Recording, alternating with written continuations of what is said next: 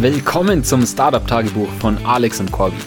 Wir warten nicht mehr länger auf die perfekte Startup-Idee, sondern begeben uns auf das Abenteuer, komplett ohne Idee ein eigenes Unternehmen zu gründen. Hier im Startup-Tagebuch berichten wir euch von all unseren Ups und Downs und von jedem Schritt auf unserem Weg zum erfolgreichen Startup.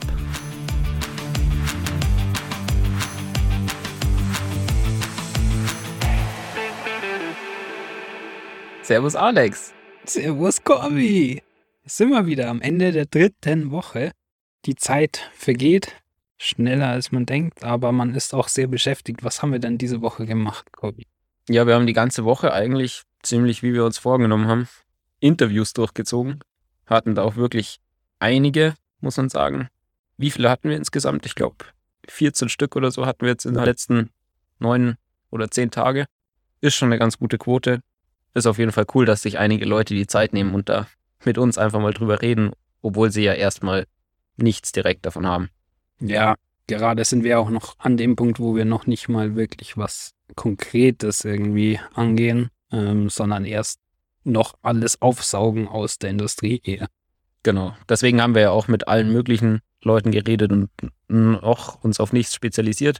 Werden aber nachher noch drüber reden, dass wir auf jeden Fall vorhaben, irgendwie das langsam mal konkreter werden zu lassen und nicht die ganze Industrie sich anzuschauen, weil es ja sonst doch alles zu oberflächlich bleibt und einfach zu viel ist. Ja, da sprechen wir einfach später dann nochmal drüber. Jetzt erstmal vielleicht, was wir so in den Interviews gelernt haben diese Woche. Ja, ich muss sagen, generell fällt es einem schon deutlich einfacher mittlerweile, finde ich.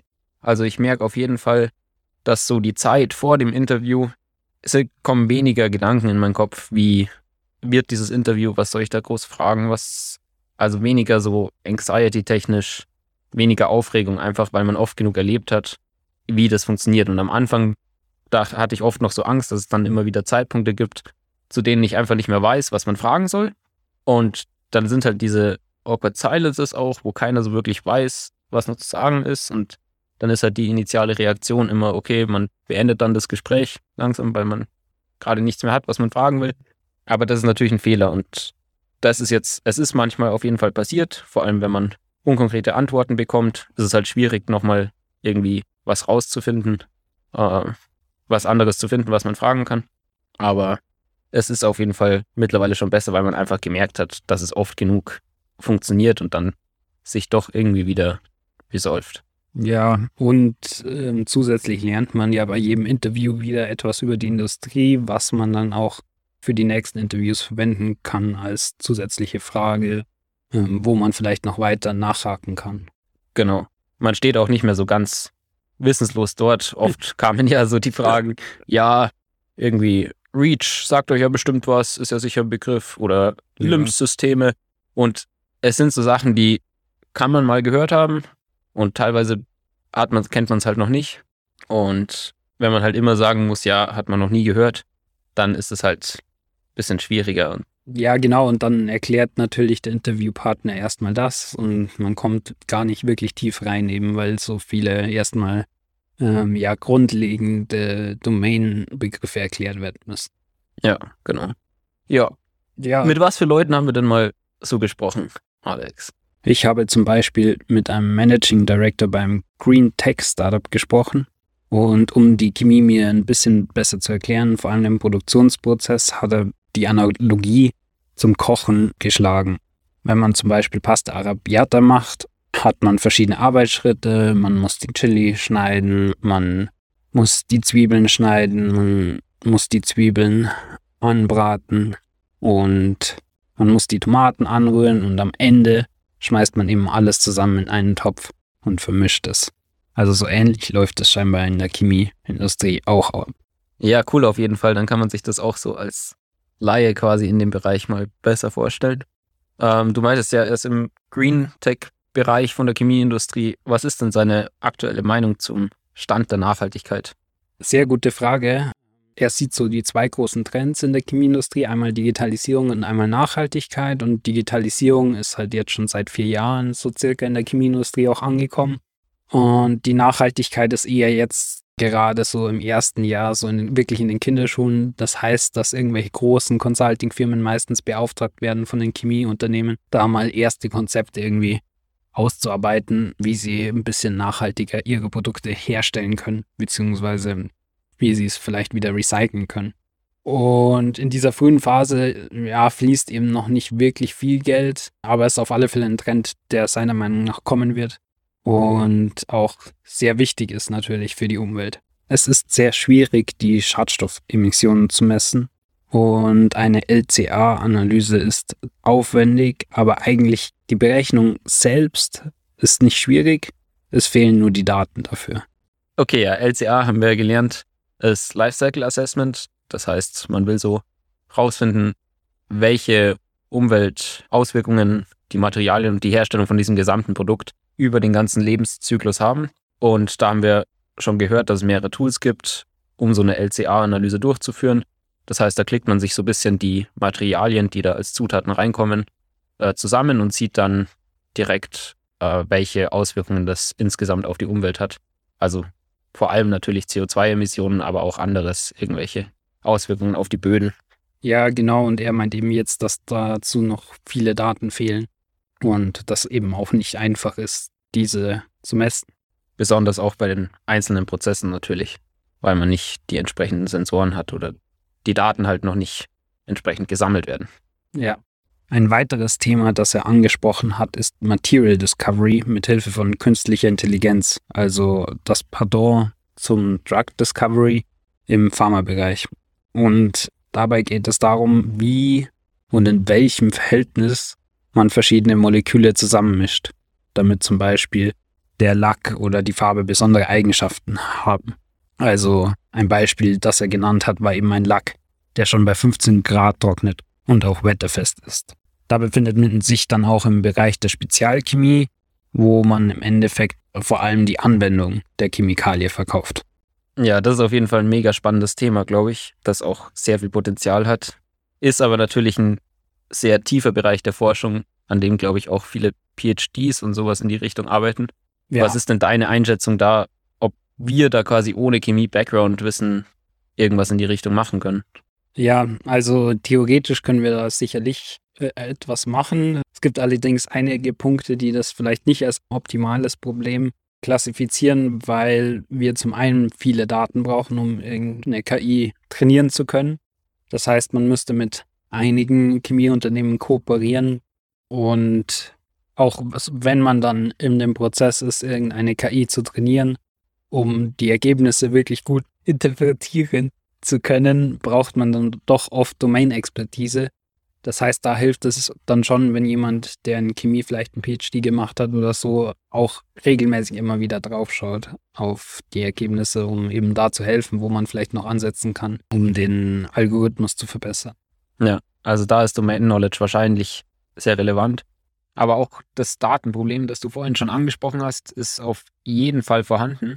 Äh, zum Beispiel habe ich mit einem Data Scientist aus der Chemieindustrie geredet und der hat gesagt, dass das Rezept wie bei einem Sternekoch auch bei Chemieunternehmen quasi das Betriebsgeheimnis des Unternehmens ist, das auf keinen Fall nach draußen kommen sollte. Deswegen darf bei Ihnen alles, was die Rezeptur und den Herstellungsprozess angeht, gar nicht erst in die Cloud gestellt werden. Ja, Geheimhaltung, wichtiges Thema. Egal, glaube ich, welche Innovation du schaffen möchtest, wird das immer Thema bleiben. Das hat auch mir jemand so bestätigt, dass wenn man irgendein zum Beispiel Kreis, Kreislaufwirtschaftssystem bauen möchte, wo, wo man auch irgendwo die CO2-Abgasdaten oder ähnliche Schadstoffemissionen veröffentlicht, dann kann man oft dadurch irgendwie Rückfolgerungen auf äh, den Herstellungsprozess, der verwendet wird von der jeweiligen Firma, schließen. Und das ist natürlich Betriebsgeheimnis, deswegen ist das eine der größten Herausforderungen, wenn man in den Bereich geht. Ja, das ist auch ein mega interessanter Punkt, weil das ist natürlich was, da kommt man einfach so nicht drauf, dass das so die Konsequenzen sind, wenn die Firmen ihren CO2-Ausstoß offenlegen, dass sie ihre Betriebsgeheimnisse dadurch offenlegen. Genau, und vor allem für uns als Außenstehende ist es natürlich auch nochmal ein größeres Problem, irgendwie an die Daten von den Unternehmen zu kommen, die wir ja vielleicht brauchen, um überhaupt mal initial loslegen zu können oder auch entscheiden zu können, welche Probleme wir vielleicht lösen könnten. Neben der Geheimhaltung der Daten hat der Data Scientist auch noch angesprochen, dass der Typ der Daten deutlich schwieriger ist, vor allem bei einer Firma, die Spezialchemikalien herstellt und dann auch noch kundenspezifisch ihre Produkte anpasst. Das ist vor allem deswegen, weil die Chemikalien aus verschiedenen Inhaltsstoffen bestehen und meistens halt in flüssiger Form vermischt werden. Das heißt, man kann nicht wie einfach bei einem Fließband äh, eine Kamera draufhalten und jedes einzelne Teil analysieren, sondern man hat diese gesamte homogenisierte Menge, die dann viel schwieriger zu analysieren ist. Und ansonsten versuchen wir natürlich ein besseres Verständnis aufzubauen über die verschiedenen Prozesse und fragen deshalb konkreter, wie sowas abläuft. In seinem Fall ist es jetzt der RD-Prozess. Im Moment wird sozusagen erfahrungsbasiertes Trial and Error verwendet, wobei eben die Erfahrung selbst nur im Kopf eines Mitarbeiters gespeichert ist. Was der Data Scientist aber versucht zu machen, ist Design of Experiments, um eben ein Optimum zu finden für den Stoff. Die Herausforderung ist dabei aber oft, dass man sehr viele Parameter hat, an denen man schrauben kann und man dafür sehr viele Proben herstellen müsste. Im Gegenteil dazu braucht eben ein erfahrener Chemiker meist weniger Proben, er erreicht dabei eventuell nicht das Optimum natürlich, aber ist dann meist trotzdem genug, um den Anforderungen des Kundens gerecht zu werden. Ja, den gleichen Prozess haben wir dann mehrmals auch bei anderen Leuten im RD-Bereich gehört, mit denen wir gesprochen haben. Grob gesagt kommt also quasi immer ein Kundenauftrag rein. Dann gibt es manchmal Requirements direkt vom Kunden. Wenn der Kunde selbst eine Chemiefirma ist, dann wissen die ja quasi, was sie brauchen. Ähm, wenn die das dann für Anwendungen verwenden, dann werden die Requirements oft gemeinsam von der Firma in Kollaboration mit dem Kunden ausgearbeitet. Und sobald man diese Requirements dann hat, gibt es die internen Chemiker, die einen Vorschlag machen, wie man das jetzt produzieren kann. Das wird dann ausprobiert und dann gibt es einige Tests und die Tests schlagen bei den ersten Mal wahrscheinlich fehl und dann wird das halt iterativ öfter durchgeführt, bis diese ganzen Kriterien entsprechend erfüllt sind. Ja, und sobald man jetzt mit dem RD zu einem Produkt gekommen ist, bei dem man zufrieden ist, was steht dann als nächstes an? Man muss irgendwie die Inhaltsstoffe, die man da verarbeitet, kaufen bzw. sourcen. Da habe ich mit einem gesprochen, der im Sourcing-Bereich tätig ist. Und er hat mich darauf hingewiesen, dass so, äh, einen guten Hersteller zu finden, oftmals äh, in China natürlich, weil dort ähm, von den Preisen und generell auch von der Auswahl der Chemikalien äh, mehr los ist, dass das sechs bis zwölf Monate dauert. Warum dauert das so lang? Weil man natürlich feststellen ähm, möchte, ob der Hersteller wirklich alle Regularien erfüllt, ob er vor allem die neuen Emissionsauflagen erfüllt in China die oftmals auch von einem Tag auf den anderen geändert werden. So äh, da, dort ähm, geht das wirklich super schnell und aber auch eben finanziell gut aufgestellt ist, sodass er dann eben überhaupt nach diesen sechs bis zwölf Monaten irgendwann das Produkt produzieren kann und auch zuverlässig das Produkt dann liefert an, an die Chemiefirma. Ja, ich habe auch von einem erfahren, der auch im Procurement gearbeitet hat, dass da immer jemand hinfliegt und sich die Facilities anschaut, ob da quasi alles mit rechten Dingen zugeht und ob das eine ernsthafte Company ist, um das einfach zu überprüfen. War das bei dir ähnlich? Ja, genau. Also die Firma, bei der er arbeitet, hat ein ganzes Team in China, die dann eben immer die Firmen besuchen und ja, dann auch eben sowas wie Preise aushandeln und ähnliches machen. Auch sehr interessant. Das heißt, die haben quasi ein extra Team vor Ort, die dann dafür zuständig sind. Ja, und ja, für den RD-Prozess selbst oder für kleinere Mengen oder für Standardprodukte gibt es auch schon Sourcing-Plattformen bzw. Marketplaces, wo man online die Sachen schon kaufen kann, also die, die Buyer und Seller sozusagen verbinden. Okay, da ist aber dann vermutlich die Supplier Qualification ja nicht enthalten und könnte trotzdem noch ein Problem sein. Das heißt, größere Aufträge sind vielleicht auch nicht ganz so einfach über den Marketplace zu lösen, oder? Ja, genau. Also manche Marketplaces haben auch extra so Systeme, um den Preis zu verhandeln und so. Aber ich denke, vor allem in der Chemieindustrie, die doch noch sehr altbacken ist, dass da das meiste immer noch über Verhandlungen von Person zu Person passiert. Ja, cool. Dann habe ich noch mit einem Chemiker gesprochen, der sich in die Data Science Richtung weiterentwickelt hat. Und der hat auf jeden Fall eine ganz klare Meinung zum Stand der Chemieindustrie bezüglich Digitalisierung. Er sieht bei Studienkollegen, wie oft Daten händisch, teilweise sogar noch über USB-Sticks übertragen werden oder über Teams. Ähm, also es dauert erstmal ziemlich lang, die Daten zusammenzusammeln, bis man überhaupt anfangen kann, mit denen zu arbeiten und sie zu visualisieren. Und den Zeitverlust sieht er als extrem großes Problem. Okay, krass. Er sieht ja wirklich die Digitalisierung da noch eher in den Kinderschuhen. Ähm, was, was ja ich ein bisschen anders gehört hatte, aber wahrscheinlich bezieht sich das dann Großteil auf größere Firmen, die einfach schon ein bisschen mehr Geld in die Digitalisierung stecken konnten. Und es könnte sein, dass einfach an Lösungen mangelt für den Mittelstand. Ja, ich glaube auch. Und man muss ja sagen, es gibt in Deutschland sehr viele mittelständische Chemieunternehmen. Und die haben natürlich nicht die Ressourcen, um da jetzt wirklich viel in die Digitalisierung reinzustecken. Das heißt, falls die Prozesse über die Unternehmen hinweg sehr ähnlich sind, vielleicht ist da irgendein Potenzial dazu da, dass man gemeinsame Prozesse findet und dafür eine entsprechende Software baut.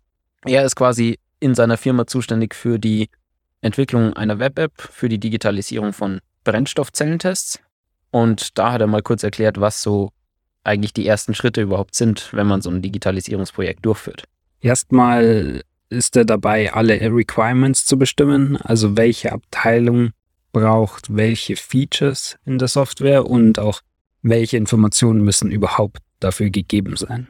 Genau, das heißt, am Anfang geht es wirklich ziemlich lang, ist man da mit der Konzeption beschäftigt und zu schauen, wie die verschiedenen Parteien tatsächlich dann die Software nutzen wollen. Und er erklärt uns auch, ob er denkt, dass für so eine Aufgabe Chemie-Hintergrundwissen notwendig ist. Er glaubt, das hilft auf alle Fälle, vor allem aber deswegen, weil es die Kommunikation mit den Stakeholdern, also den Chemikern, deutlich vereinfacht. Deswegen agiert er quasi oft als Dolmetscher zwischen den Laboranten und den IT-Lern. Ja, da ist natürlich auch bei uns im Moment eins der Ziele mit den Interviews, dass wir ein bisschen diese Sprache der Chemiker auch kennenlernen und verstehen lernen. Ja, aber natürlich wird man nie so tief reinkommen wie jetzt ein äh, Chemiker, der einen Doktor gemacht hat. Ja, aber Domain-Wissen und Domain-Knowledge ist auf jeden Fall ein großes Thema. Allein schon für die Sympathie gegenüber dem Chemiker und dass man halt besser dann wirklich das verstehen kann, was er einem sagen will. Als Opportunity hat uns er noch mitgegeben, dass viele chemische so Testgeräte meistens eine mitgelieferte Software haben, aber es da quasi dann aufhört, weil es keine Connection gibt oder keine Schnittstellen von diesen Softwares zu irgendwelchen anderen Datenbanken, beziehungsweise fehlt oft auch irgendwie ein zentrales Datensystem. Die Unternehmen haben so ein bisschen ihr ERP, aber auch das ist natürlich nicht speziell für die Chemie-Experimente angepasst. Ja, sehr spannend, was er uns da erzählt hat. Und ja, apropos ERP, das wird natürlich für viele verschiedene Sachen benutzt. Unter anderem auch zu speichern, welche Stoffe welche Regularien erfüllen. Da habe ich mit einem Global Product Safety Expert gesprochen, der im Endeffekt dafür zuständig ist, dass vom Einkauf bis über die Produktion bis am Ende zum Abfall bzw. Abwasser alle Regularien, die vom Gesetzgeber, von der EU zum Beispiel, wie du vorher schon erwähnt hast, REACH, dass die alle erfüllt sind und da kein Verstoß vorkommt. Und er hat mir auch gesagt, dass er den eindeutigen Trend sieht, dass es immer mehr Regularien gibt. Einerseits, um den Menschen zu schützen. Es gab ja schon ein paar Chemieunfälle in der Vergangenheit. Und zum anderen jetzt auch immer mehr für die Umwelt. Aber er persönlich hat da jetzt keine größeren Probleme damit gesehen. Man muss natürlich schauen, welche Stoffe man verwenden kann und so weiter. Aber ja, er hat kein äh, jetzt größeres Problem bei seiner täglichen Arbeit. Mit wem hast du denn sonst noch gesprochen, Corby? Ich habe noch mit ein paar Leuten gesprochen, die für Strategy oder Market Research zuständig waren. Da war der Prozess auch sehr ähnlich über die verschiedenen Unternehmen hinweg. Also die wollen ja meistens so eine Market Analyse machen äh, zu einem speziellen Material, das ihre Firma herstellt. Und dann suchen sie quasi nach Firmen, die dieses Material brauchen könnten. Dafür haben sie ja schon ihre Liste an bisherigen Kunden weltweit. Und von denen ausgehend können sie nach, dann nach deren Wettbewerbern suchen, weil die Wettbewerber ja vermutlich ähnliche Materialien brauchen. Oder sonst suchen sie einfach online nach Webseiten von Firmen, die irgendwelche Produkte haben, die möglicherweise das Material brauchen. Oder auch manchmal gibt es in Market Reports Segmente zu speziellen Materialien. Genau, ansonsten reden die einfach sehr viel mit ihren aktuellen und auch möglicherweise potenziellen Kunden und versuchen da die Requirements rauszufinden, die ihre zukünftigen Produkte dann haben sollen. Und gleichzeitig versuchen sie herauszufinden, was so die Trends sind, welche Produkte in Zukunft viel verkauft werden. Also so ein bisschen Sales Forecasting zu machen und da auch externe Daten dazu zu kaufen. Ja, super spannende Themen, die wir hier aus den Interviews gehört haben. Also es war wirklich ein Interview-Marathon diese Woche. ja, war extrem hilfreich. Ich meine, wir müssen ja auch irgendwie in das Gebiet reinkommen. Ja. Natürlich haben wir gemerkt, es ist sehr oberflächlich so, wie wir, wie wir aktuell die Interviews machen, weil wir ja noch nicht mal auf einem High-Level die Industrie gut verstanden haben davor. Aber wir haben auf jeden Fall mega viel gelernt und man merkt schon, dass man langsam besseres Verständnis entwickelt. Jetzt ist natürlich die große Frage, wie sieht so grob die Chemieindustrie aus? Ist das was, wo wir viel Potenzial sehen? Oder gibt es zu viele Probleme, als dass wir da drin bleiben wollen und irgendwie weiter nach Opportunities suchen wollen? Ja, eine Sache, die uns, glaube ich, vor allem auch jetzt nochmal durch die Interviews sehr klar wurde, weil sich das durch fast alle Interviews gezogen hat, dass die Chemieindustrie sehr behäbig, traditionell, generell langsam Innovationen pusht. Das heißt, man braucht wirklich ein langes Durchhaltevermögen, wenn man da ein Startup starten möchte und braucht auch einen sehr langen Atem, um das wirklich von der breiten Masse adoptiert zu bekommen. Deswegen war ich tatsächlich auch diese Woche, ich glaube in der Mitte der Woche oder so, ein bisschen down. Weil, ja, wenn dir jeder sagt, ja, er würde jetzt nie, eher nicht in der Chemieindustrie gründen, obwohl er in der Chemieindustrie selbst sogar arbeitet, dann ist das schon ein bisschen ein Downer. Ja, ist auf jeden Fall nicht die beste Motivation. Aber gleichzeitig ist es natürlich auch eine Opportunity, wenn sich bisher da noch nicht so viel getan hat, weil sie eben etwas veränderungsresistenter sind, gibt es noch diese, möglicherweise diese Standardprobleme, dass für viele Prozesse einfach noch Excel verwendet wird und man dann für sowas eine relativ einfache Digitalisierungssoftware vielleicht machen könnte. Ja, aber man muss auf jeden Fall sagen, wir haben immer noch keine wirkliche konkrete Vorstellung, wie wir in dem Bereich jetzt ein Startup gründen könnten. Also man hat immer noch nicht diese Motivation, dass man sich einfach vorstellen kann, okay, wir machen das und das und das und so wird es dann, okay, und dann kommen noch ein paar Hindernisse, aber das schaffen wir irgendwie, sondern auch alle Startups, die wir sehen, haben halt einfach eigentlich immer einen Chemiker dabei, der das entsprechende Domain-Knowledge mitbringt. Das heißt, was natürlich auch eine Option ist oder, oder was vielleicht auch sehr gut wäre, wäre natürlich, wenn wir während unseren Interviews jemanden finden, der vielleicht auch da mit uns gemeinsam loslegen will und die entsprechenden Insights in die Chemieindustrie mitbringt. Ja, ich denke, das wäre auf alle Fälle sehr wichtig. Es muss nicht zwingend jetzt schon sein, dass wir so jemanden treffen. Ich denke nämlich, sobald wir konkreter uns mehr und mehr auf ein Problem, sage ich mal, oder einen Bereich oder Trend in der Industrie spezialisieren, umso eher trifft man dann auch jemanden, der sich schon viel damit beschäftigt hat, der sich dann auch wirklich in diesem Bereich auskennt. Wir haben uns ja mal ein paar Bereiche jetzt ausgesucht, wo wir uns ein bisschen darauf fokussieren möchten. Corby, vielleicht möchtest du die kurz ansprechen? Ja, einer der größten Trends ist natürlich irgendwie Sustainability oder dabei auch Circular Economy. Das heißt, da wollen wir auf jeden Fall mal ein bisschen tiefer einsteigen und mit mehr Leuten in dem Bereich reden, um zu verstehen, was die Probleme sind und in welche Richtung sich die Unternehmen da weiterentwickeln wollen. Neben Sustainability haben wir uns dann noch ein bisschen so generell Production rausgesucht, weil ein paar Interviewpartner gemeint haben, so Plant Utilization, auch genannt Overall Equipment Efficiency, also quasi wie stark sind die Produktionsstätten ausgelastet und wie viel könnte man da noch optimieren und rausholen, wenn man das Ganze ein bisschen effizienter macht. Und gleichzeitig wurde auch noch Inline Process Control als Begriff mal so erwähnt. Ähm, das heißt, dass man schon frühzeitig quasi erkennt, wenn irgendwas falsch läuft oder schon früher Informationen über das Produkt während dem Prozess hat, wo wir aber noch auf jeden Fall genauer herausfinden müssen, was das quasi dann für Nutzen hätte oder ob das überhaupt ein Problem ist, dass öfter irgendwas schiefläuft, was man schon frühzeitig erkennen könnte. Und der letzte Punkt ist noch RD, Data und Knowledge Management. Ein RD-Lab-Head hat uns zum Beispiel erzählt, dass es der absolute Horror sei, wenn ein Chemiker, der schon ja, 35 Jahre bei Ihnen gearbeitet hat, dann in Rente geht, da dann meist wirklich jahrzehntelange Forschung irgendwie mit verloren geht, da dieses Wissen nirgendwo abgespeichert ist. Das heißt, zusammengefasst sind unsere drei Themen Nachhaltigkeit, Produktion und Wissensmanagement im RD-Bereich.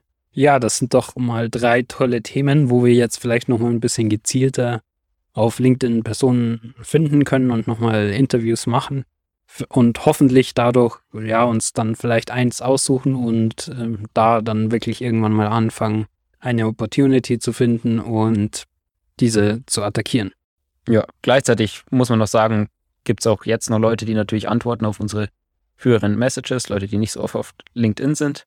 Äh, mit denen reden wir natürlich trotzdem einfach noch weiter, weil wir können natürlich jetzt schlecht einschätzen, dass das die drei Bereiche sind, in denen am meisten zu tun ist. Und ich glaube auch für das generelle Verständnis ist es immer gut, umso mehr Leute wir haben, mit denen wir reden, umso besser. Deswegen werden wir mit denen auf jeden Fall auch weiterhin reden. Nur wen wir quasi neu anschreiben, da versuchen wir das mal auf die speziellen drei Bereiche zu fokussieren. Ja, das waren so die größten Learnings und Takeaways von dieser Woche. Vielleicht noch kurz zu unseren Meta-Learnings, die wir gemacht haben bei den ganzen Interviews. Hast du irgendwas Konkretes, was gut geklappt hat, schlecht geklappt hat bei den Interviews oder was du dir vielleicht für die nächsten Interviews vornimmst, anders zu machen, Alex? Wie wir schon davor angesprochen haben, fehlt uns im Moment noch ein bisschen Wissen, aber es wird immer besser und besser. Das heißt, es war sehr schwer, wirklich die Kontrolle über das Interview zu übernehmen. Man hat oft äh, bei Interviewpartnern gehabt, dass sie halt einfach erzählt haben und erzählt haben, dann wieder gefragt haben, ob man den und den Begriff kennt. Man musste Nein sagen, dann wurde der erstmal erklärt. Und mein Ziel ist es jetzt konkreter wirklich die einzelnen Probleme bzw. Opportunities durchzusprechen mit dem Gast und seine Meinung dazu zu hören. Auf jeden Fall ein sehr guter Punkt. Werde ich mir auch genauer in den Kopf bringen und vornehmen für sowas.